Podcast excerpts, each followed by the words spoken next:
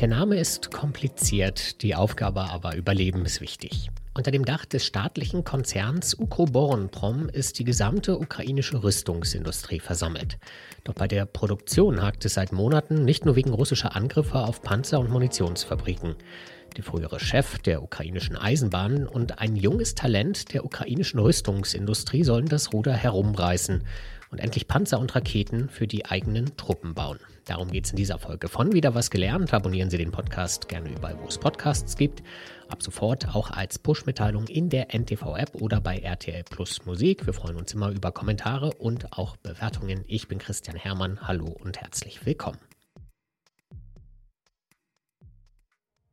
Hermann Smetanin ist seit dieser Woche der vielleicht wichtigste Manager der Ukraine.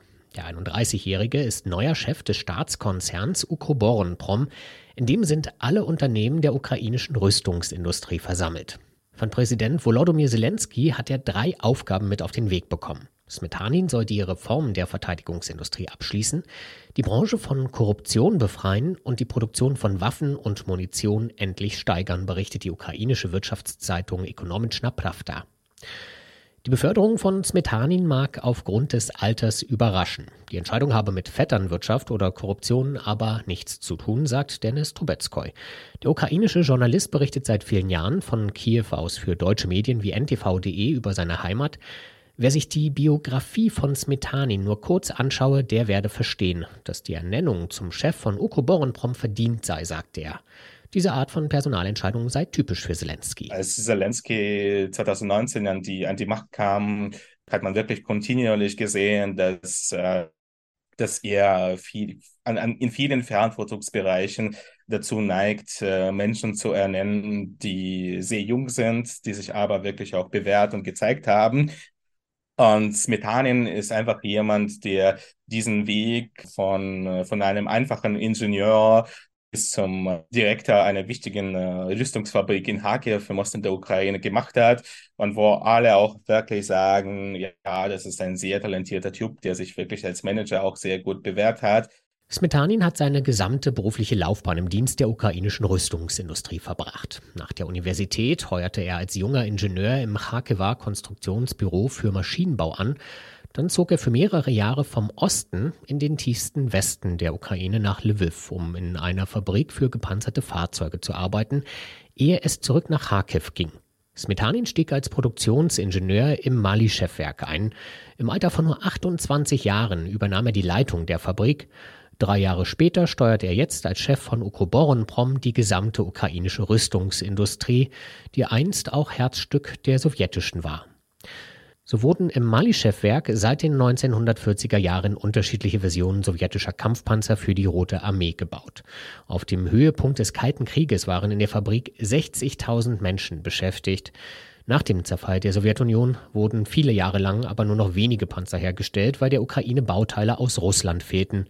Diese Panzer gingen dann vor allem ins Ausland. Zu den Kunden gehörten neben Russland auch Pakistan und die Vereinigten Arabischen Emirate. Mit dem russischen Einmarsch im Donbass und der Annexion der Krim änderte sich der Fokus.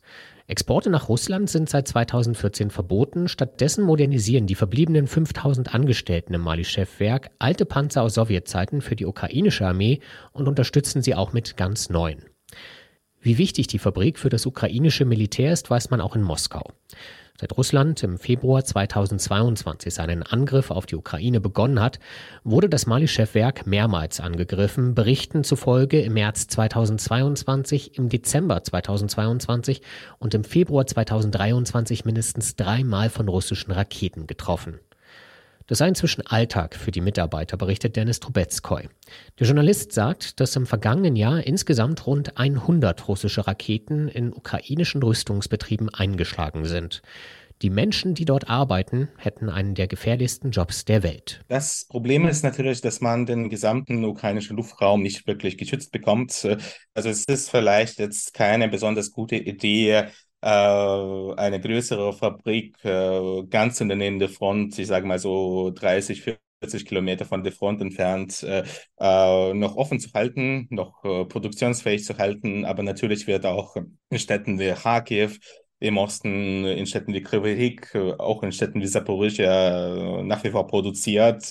In welchem Umfang, wie genau, das wissen wir alles. Das wissen wir alles nicht. Was wir sicher wissen, ist, dass also die meisten Fabriken, die die Ukraine auf dem eigenen Boden benutzt, auf dem eigenen Territorium, das sind natürlich sowjetische Fabriken, die äh, mehr oder weniger sogar mit der Möglichkeit äh, eines Atomschlages im Kopf äh, gebaut wurden. Das bedeutet, das sind oft quasi unter unterirdischer Städte unter diesen Fabriken, also die Produktion unter dem Boden ist ziemlich groß. Ich glaube, ich, ich glaube, das ist äh, ein Punkt, der wirklich auch relativ stark hilft, die Produktion in der Ukraine selbst äh, halbwegs sicher aufrechtzuerhalten. Aber genauer wissen wir natürlich vieles nicht. Um den Nachschub für die ukrainische Armee produzieren zu können, wurde ein Teil der ukrainischen Produktion auch ins sichere Ausland verlegt, zum Beispiel nach Polen und Tschechien. Doch ansonsten soll der bisherige Chef von Ukroboronprom, Juri Hustiev, mit seiner Mission auf ganzer Linie gescheitert sein. In der Ekonomiczna Pravda beschreibt ein Insider die Situation bei den gepanzerten Fahrzeugen zum Beispiel als erbärmlich. Demnach wäre es trotz der russischen Angriffe möglich, jeden Monat Dutzende Schützenpanzer zu fertigen. Tatsächlich sei im gesamten Mai aber nur ein einziger hergestellt worden. Ähnlich soll die Lage beim Kampfpanzer Oplot aussehen. Sie haben einen hergestellt, damit eine Runde gedreht und eine Bestellung der ukrainischen Streitkräfte verkündet, beschreibt der Insider einen Pressetermin, bei dem der ukrainische Verteidigungsminister Oleksiy Resnikow im Mai eine erste Testfahrt mit dem Oplot machen konnte. Aber niemand weiß, sagt der Insider, ob und wann die Panzer tatsächlich hergestellt werden können. Besonders schmerzhaft für den Kampf gegen Russland sollen aber die Probleme des Raketenprogramms sein. Demnach hatte der frühere Okoboron-Prom-Chef Husiev versprochen, dass die ukrainische Armee ab Mai im größeren Umfang die ballistische Kurzstreckenrakete Sapsan einsetzen könne. Die Ukraine hat die Rakete selbst entwickelt und anscheinend ganz vereinzelt auch schon bei Luftschlägen gegen russische Militärbasen auf der Krim eingesetzt. Mit einer Reichweite von bis zu 500 Kilometern könnte sie russische Infrastruktur tief im Territorium von Russland selbst treffen und so den Nachschub für die russischen Truppen an der Front in der Ukraine blockieren. Doch noch muss die russische Armee keine größeren ukrainischen Luftschläge fürchten. Mehrere Quellen bei Ukroboronprom haben der Ekonomischna Pravda gesagt, dass das Raketenprogramm erst bei 65 bis 70 Prozent stehe. Die Massenproduktion der Sapsan also noch gar kein Thema ist. Vor drei Monaten soll Zelensky deshalb die Reißleine gezogen und einen neuen Minister für die strategische Industrie der Ukraine ernannt haben. Dieser Minister ist auch verantwortlich für die Rüstungsindustrie und damit quasi eine Art Aufsichtsratsvorsitzender von Ukroboronprom, sagt Dennis Trubetskoy. Das ist ein gewisser Alexander Kamischin. Das ist ein in der Ukraine ziemlich bekannter Manager, der vorher die ukrainische Bahn äh, geleitet hat äh, und die ukrainische Bahn, also bei allen Problemen im internen Bereich des Unternehmens, aber unterm Strich muss man sagen, dass die ukrainische Bahn unter den Umständen des Krieges einfach einen unfassbaren einen unfassbar guten Job geleistet hat und das wird teilweise auch als Commissions äh, Verdienst gesehen. Und der übersieht jetzt quasi die, die gesamte Industrie und er ist ein Mann, dem Zelensky auch sehr stark vertraut. Anscheinend zu Recht, denn seit der Ernennung von Kamischin zum Minister läuft es plötzlich bei der Waffenproduktion. Die Ekonomischna Pravda berichtet unter Berufung auf ihre Quellen, dass Ukroboronprom die Produktion von Kampfpanzern und Schützenpanzern wieder aufgenommen habe. Zudem soll der Rüstungskonzern in den letzten drei Monaten jeden Monat durchweg mehr Munition hergestellt haben als im gesamten Jahr 2022. Nach einer Intervention von Kamischin würden inzwischen Zehntausende Artilleriegeschosse und Mörsergranaten im Monat gefertigt, heißt es. Und auch die Produktion der Panzerabwehrrakete Stugner konnte verdreifacht werden. Warum wie er das geschafft hat, das ist unklar. Branchenexperten glauben nicht, dass der frühere Chef von Koboren, Promhusiev, korrupt oder unfähig war. Sie vermuten eher, dass Bürokratie, Kontrollen und Genehmigungsprozesse das Problem waren und Kamischin auf dieser Ebene neue, schnellere Prozesse eingeführt und durchgesetzt habe.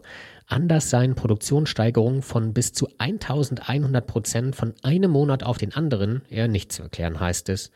Und auch Dennis Trubetskoy glaubt, dass mehrere Ursachen zusammenspielen. Also das kann man eigentlich nicht nur auf das Personal alleine reduzieren, weil es auch klar ist, also je, je länger der Krieg dauert, je alltäglicher dieser wird, wie schrecklich das auch klingt, desto verständlicher werden diese, diese Mechanismen, wie das alles funktioniert, was man machen kann, was man nicht machen kann. Und natürlich muss man wirklich auch im Kopf behalten, dass äh, zum Beispiel auch die, die, die Produktionskapazitäten in Tschechien in po und in Polen, sowas entsteht natürlich nicht über Nacht. Also das dauert, bis das sich etabliert und wenn das auf einmal funktioniert, läuft das, läuft das mit, äh, mit einer anderen Schnelligkeit. Warum vor allem die Munitionsproduktion plötzlich läuft, ist in der Ukraine egal. Wichtig ist, dass sie läuft.